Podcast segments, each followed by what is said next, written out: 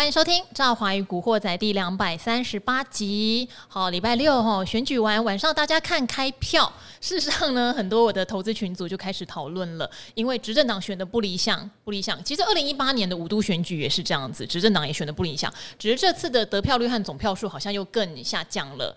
那可以看到那个投票率很低嘛？我有好多朋友都说他没有出门投票哈，有点太冷淡哦。但以投资人的想法来说，就会有点小担心。因为我们知道之前一直在炒所谓的选前有护盘有护盘，那我们也看到，呃，上个礼拜五啊，确实哦，台银证券是大买台积电跟联发科对指数最有帮助的股票哦。不过，嗯，今天到底会不会有所谓的执政党选不好，然后就不护盘了这样的说法？我觉得这可能还是要来归纳到是。到底之前是护盘护得这么有力，还是刚好美股在上涨，我们跟涨而已哦？如果只是因为跟着美股哈那个升息放缓的脚步来上涨，那事实上大家也不要担心什么护不护啦，它可能只会对特定的股票有点影响。然后再加上如果看盘后资料，台银证券今天是没有什么大卖的哈，也不好意思在今天大卖嘛。好，所以大家可能比较关心的是，无论如何选后，我们面对的是今天呢，景气灯号依旧是开出黄蓝灯哈，景气的状况。嗯，还是一个不理想，而且说实话，还没看到蓝灯，也代表还没落底哦，吼，还没有真正的触底。那再加上说，不管政府有没有护，投信呢也是持续要做账嘛，只是做账的难度可能变高了。哦，因为之前大家可能会有一股信心，现在这个信心可能没了，一切都回归到到底这家公司的筹码怎么样，未来怎么样。好，今天来的来宾是从来没有上过《古惑仔》的，第一次来哦，他是我们的选股教练维泰。Hello，大家好，我系今日古惑仔陈唯泰 Teddy Chan。不是啊，你这样太少人知道了，你要用那个呃中文、英文、泰文、日文。重新介绍一下，大概中文跟英文比较可以，不过粤语是我的，算是我的母语之一。嗯，对，因为我呃从小跟我的祖父母长大，嗯，然后我祖父母是香港过来的，是，所以我其实，在国小之前，我的语言就是粤语。嗯，那只不过在呃回到这个小学之后呢，基本上就大家都讲中文了。是，对对对，但是现在香港可能也有一点点被牵连到这个白纸革命的部分。对对，好，刚刚可能开场比较没有提到的是这两天，嗯，让人有点忧心，又让人觉得我这样讲会不会 对？就是大家还是有一些自由的意识，就是之前呢、啊，你会觉得像。不管是北京、上海、武汉这样的风控，嗯、有时候到一些你觉得有点离谱的状况，大家陆陆续续，因为现在的资讯很透明、很发达嘛，是。也会看到一些很离谱的、啊、孕妇不能去医院，什么就是可能嗯，可能就甚至就轻生了，什么实在是，是。或者抢不到菜这种事情哦。好，有必要这么夸张的言吗？好，只要一讲到这样的言论，事实上我的留言区就会有一些翻墙过来的朋友，是。就会说，当然啦，这个生命是很重要的，可是我那时候会觉得生命很重要，没有错。就是因为生命很重要，所以你要如何来对待这些生命？是好，风控到这种程度，对生命有比较好吗？哈，我真的不是很确定。嗯、那这个白纸革命也看得出有一些地方封到受不了的怒吼。是，那当然，今天我们也会顺便解读一下，嗯、怒吼之后，当局会不会更严格啊？生气起来哦，嗯、你们居然敢这样子，嗯、还是真的就干脆顺势？哎。我本来就说明年三月要解封，干脆就先解封好了哈。是。好，我们分了两个阶段啦。好，一个先请维泰帮我们分享一下刚刚提到的哦。选前大家都说护盘护盘，嗯，那我觉得常常天时地利人和，嗯，美元指数在回档啊，外资在回流啊，哦，美股自己也在谈啊，一连串的脚。对，那我们也谈两千点啊，很符合整个我们这次波段涨幅跟之前美股的涨幅差异也差不多啊，我们也没有多涨啊，哈，跟护盘似乎关系是。不见得那么大，但是你说有没有护盘的痕迹还是有啦，有关谷的呃，像台银证券哈，也是持续的大买超嘛。有人预估选前可能砸了四百到六百亿，是做护盘。好，嗯，选后有没有可能不护了？嗯，如果不护了，会不会对台股有影响？还是我们应该从什么样的角度来做思考？好的，如果说是从美国股市这一波反弹的幅度来看，的确跟台北股市的反弹幅度，呃，其实差不多。从大的格局去看，可是如果说我们从比较细微的地方去确认的话，发现到其实美国股市的一个落底反弹时间点，其实比台北股市大概还要再早了一两个礼拜。也就是说，其实在美国股市在一开始反弹的时候，台北股市其实是没有跟的。OK，所以一直到十一月份开始，呃，台北股市加权指数的部分才出现比较明显的一个上涨，甚至说看到这个 OTC，也就是贵买指数的部分才看到比较明显的一个补量做供给。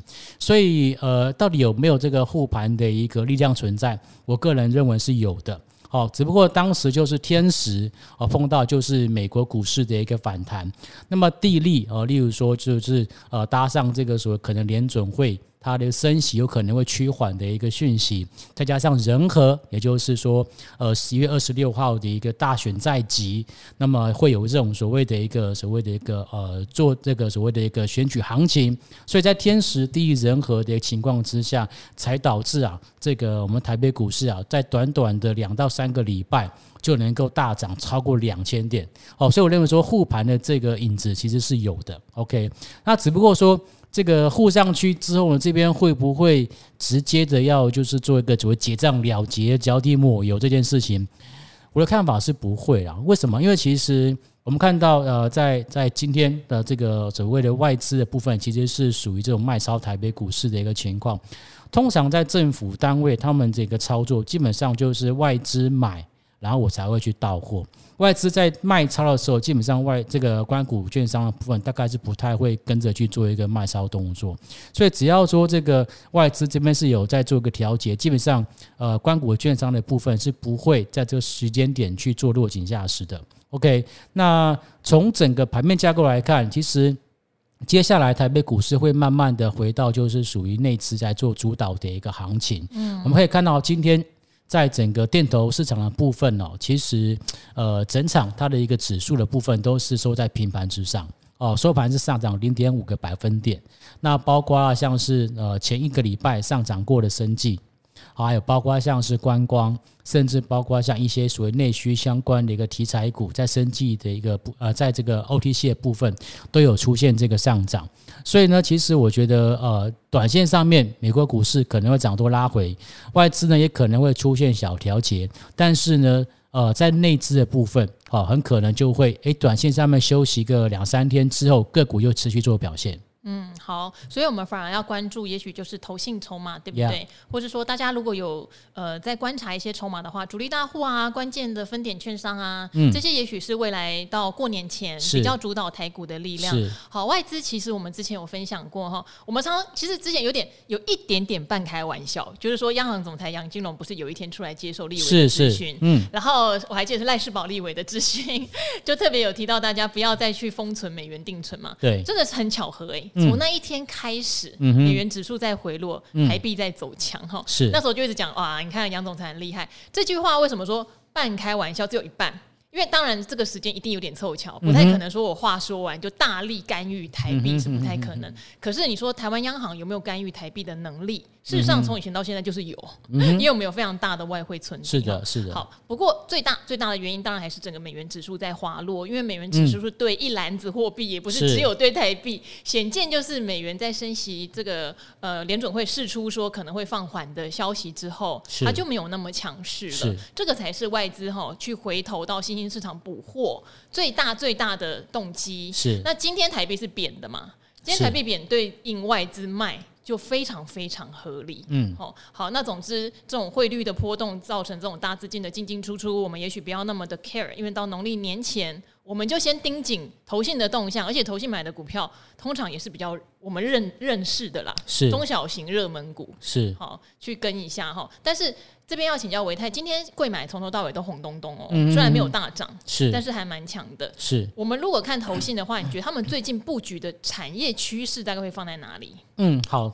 呃，我们先来讲一下汇率的部分啊，这我个人看法，稍微做个小补充。嗯、好，其实从我们的杨金龙金融总裁 上任之后，其实我们可以感受到非常呃，跟过去彭总裁截然不同的一个风格。是，他其实呃。就是他虽然说没有没有明讲，但是我们可以感受到，就是一个强势新台币的政策。嗯，OK，所以这次其实呃，除了这个所谓的一个美元呃，就是升值的一个力道之外，其实整体来看，我们的一个呃贬值的幅度，相较于其他的亚洲货币来讲，算是贬的相对比较少。是 OK，那这个事情的背后，当然我觉得过去在曾经有提到，就是说，其实他希望我们国内的一个人民是是比较有钱的，不要拿着非常弱势的新台币。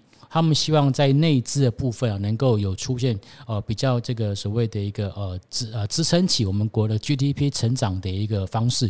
那这个最主要这个最主要的方法就是要利用到这个新台币哦，强势新台币。所以我觉得在接下来。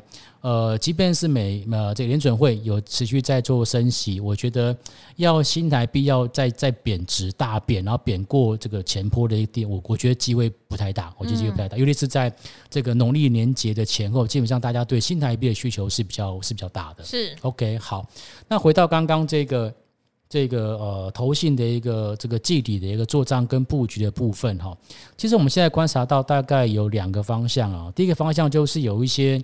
之前呢，就是产业面讯息很差，然后呢，就是传出来什么库存一大堆的那些的产业，包括像 NB，对，包括像是显卡，OK 哈，这些东西哦，就是 PC 相关周边啊，大概就是之前就传的非常非常烂的一个这个讯息。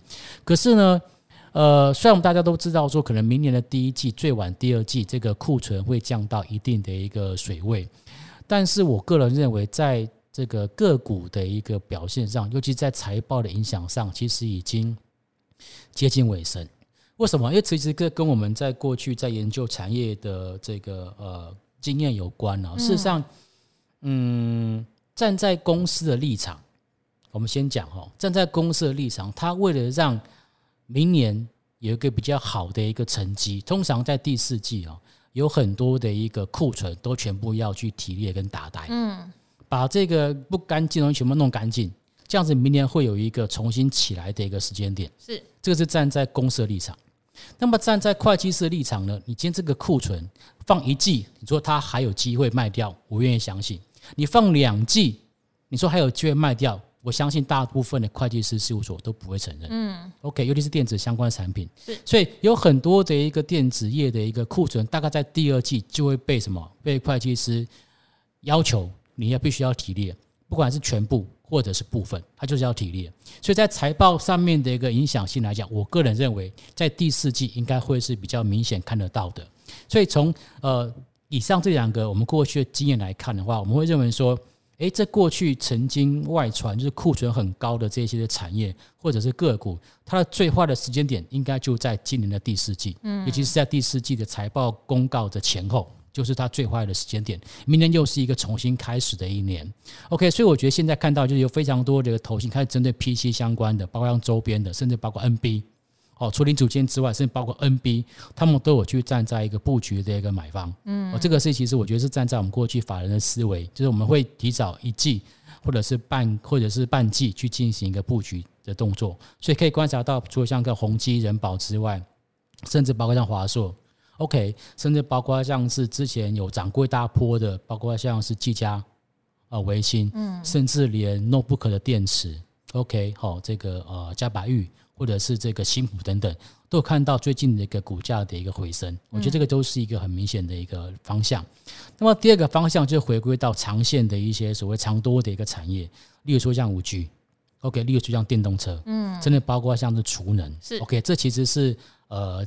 未来的三年五年都不会改变，OK，所以其实有一些的这个所谓零组件的部分，其实他们开始再去做一个布局，尤其是网通相关的，又去回头去做布局。哦，所以我觉得未来的这个呃投信的一个布局方向，他们除了就是每个月会看营收表现之外，只要它的营收即便是有拉回去落地。他们都还是会去进行布局，所以我觉得可以从这几个方向去做着手。好，当然，呃，这个是在讲说到农历年之前，yeah, 对不对？哈，投信的一些布局。可是还是要提醒哦，因为今天开出来是黄蓝灯。事实上，我相信如果是做比较长远投资人都会有点失望，因为你没有开出蓝灯，你没有开出连续几个蓝灯，嗯，你景气就是没有落地讯号。这个必须很现实的讲，嗯，对。当然历史上也许也有曾经到黄蓝灯就勾上去，可是每一次的空头都会伴随至少六七个以上的蓝灯，才会真正的宣告景气落地。我不敢说这一次你只到黄蓝灯，你就不会再到蓝灯了。我现在预设是这样，好，那也代表说。很可能在未来的半年，蓝灯才会陆续的出现。嗯、我觉得这个是比较伤脑筋的。嗯，所以我常常会想说，投资有节奏。如果这一波你不是这种抢短派的，你也没有什么抢到很多什么落底的股票抄底成功的话，就不要太慌张。哦，因为景气的讯号并没有真正的出现落底呀、啊。好，我们这一波就是有很多的天时地利人和，刚刚有特别提到嘛，哈，所以资金有回流或簇涌这样子。好，所以。呃，像今天我就看到古鱼有没有？我们的老朋友，他就在他的脸书说，哇，嗯、那他就不能启动他的景气对策灯号买股法了，因为就是没有到，他很严守纪律，他就没有再大幅买进了这样子。是。好，所以我们还是可以去看看哈，像之前有特别提到，连车用晶片现在都开始可能不缺货了，嗯，好，都可能不缺货了，不代表车用产业未来不好。所以我们要去抓到那个节奏，是。例如说车用，如果现在有题材在大涨，不要追，不要追，不要追，哈，嗯、因为明年你可能会呃先坏的先复苏嘛，但是最后坏的可能会最后有一个修正，也不一定。是，好，节奏抓对的时候，投资的心情就会轻松非常多。是，好，所以这个是黄蓝灯今天给我的启示，分数还多一分呢，我的天！对啊。如果说从领先指标跟同时指标来看，其实的确是还有可能会出现蓝灯的一个风险。OK，因为这个都没有说很明显的一个转正的一个情况，所以在操作上呢，其实我们刚刚提到的，要么就是找一些就是哎，可能最坏时间已经过去的那一种产业，或者是它长多的产业，啊，这边是趁这个这个刚好碰到拉回，这时候我们才去做一个布局，而不是说就是呃这个乱射飞镖。啊，以为这个大多头市场来了，然后就是乱射飞就要做买进，我觉得这个其实反而是比较危险的。嗯，好，所以这边也是做一点叮咛啦。当然，从十二月一号开始呢，我们的口罩令要拿掉了。哦，好不习惯哦，我应该还是会继续戴一阵子。Me too。因为我之前是很严重会有鼻过敏的问题，嗯嗯，然后我也有气喘嘛，嗯，但是我自从戴上口罩之后，我觉得都好很多。那我也比较幸运，有人说戴口罩会脸会长疹子，我是还好，嗯，所以我应该会再持续戴一段时间，嗯嗯，好像对健康是有帮助。我觉得是，我觉得是的，对。好，所以大家虽然口罩禁令拿掉了，还是要留意，因为毕竟不管新冠病毒再怎么演化，哈，得到的人反应还是很。很不舒服，是的，是的，得到人反应还是什么喉咙会像刀割一样痛啊，或者高烧到四十度啊，何苦呢？何苦呢？对对，口罩还是继续戴一下，是啊是啊，保护自己一下哈。等它真的演变成是得了一，就像很轻症的感冒再说啦。对对，好。不过大陆这边的话，封了三年，真的也受不了了，是哦，真的也受不了了。这个看了这种事情都会有点。就像我今天也跟跟维泰跟医生，就是荣医生哈 那边也在聊说，我我本来以为像俄乌战可能不会打，因为就会觉得说现在谁想要流血呢？现在能够用经济战争解决的就用经济战争，用网军解决的就用网军嘛，对不对？好像现在的文明是比较这样，可是你看俄乌战打到现在没有要退的意思哦，嗯、甚至冬天了可能还有冬季战要继续发展，嗯、流血流成河，嗯，对，所以你也很难讲中国大陆这次的抗争会到什么程度。因为我我会觉得说啊，你不太可能像以前啊，什么抛头颅洒热血啊，嗯、然后真的想要，就是你也知道很容易被抓走嘛。中国大陆现在政权是人质的味道还是这么的强，可是看他们还是很勇敢，一直在为自己说，就是不要核酸要自由，是在讲这个事情哈，也是衷心祝福这些上街头的朋友可以平安平安啦。看到还是会觉得有点担心哈，可是也希望这一次的结果是。不要变成是恼羞成怒大幅镇压，嗯、希望是真的真心思考。嗯、全世界都开放了，那中国大陆政策有没有一些调整？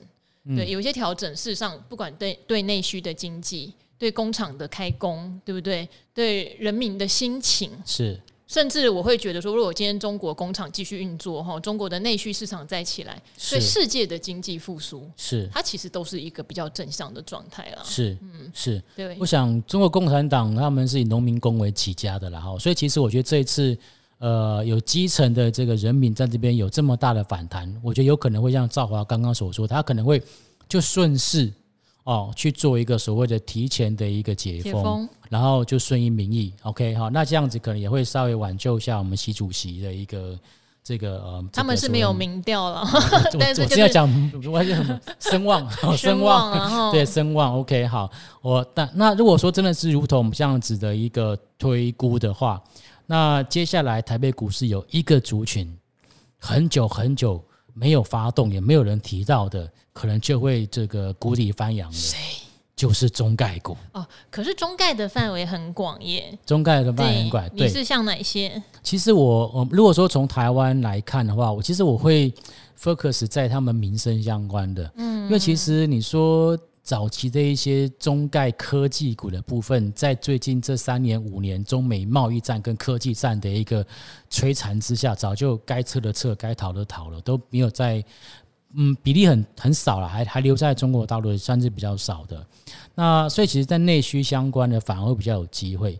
那我观察到，以目前台北股市里面，其实包括像是大成。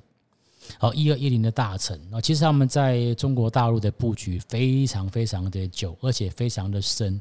我说的深是说，他从上游的饲料到这个养鸡场，再到这个通路，基本上他们都有去做一个布局。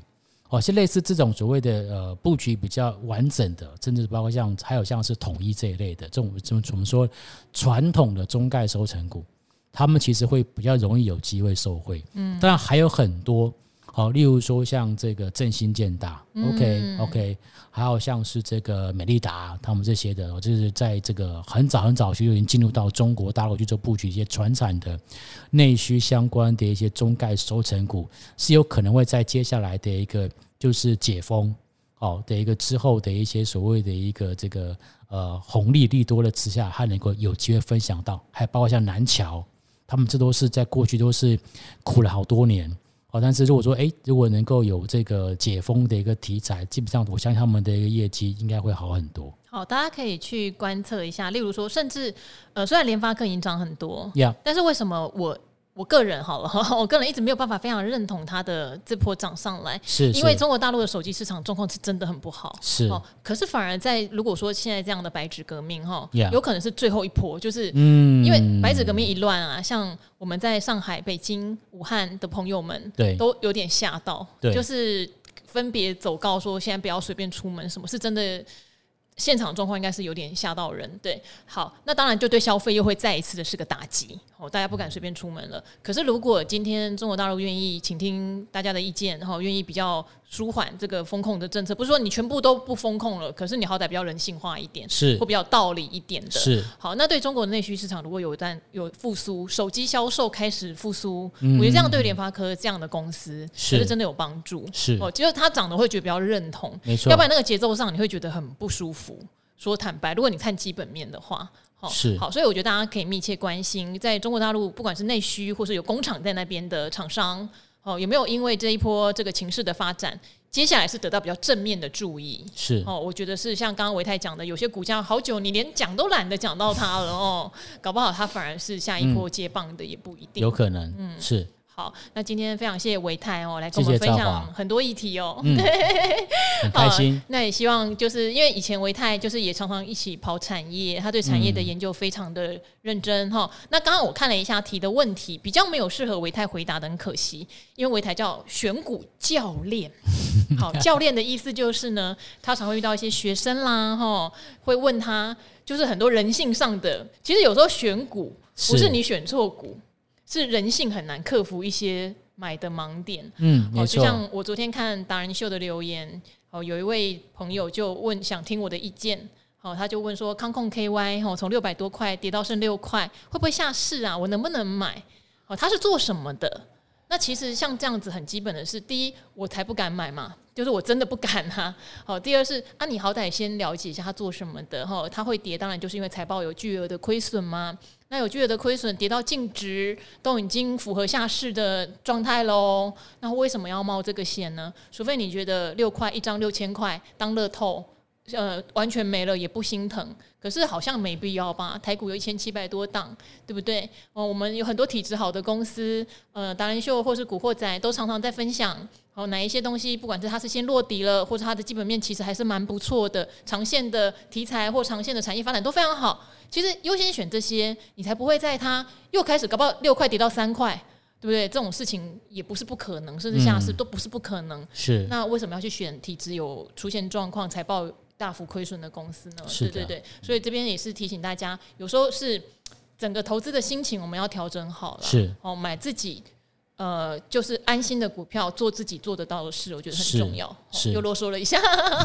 好，那今天谢谢维泰，也请维泰跟我们赵华与古惑仔的朋友一起说拜拜喽。谢谢赵华，大家拜拜。拜拜。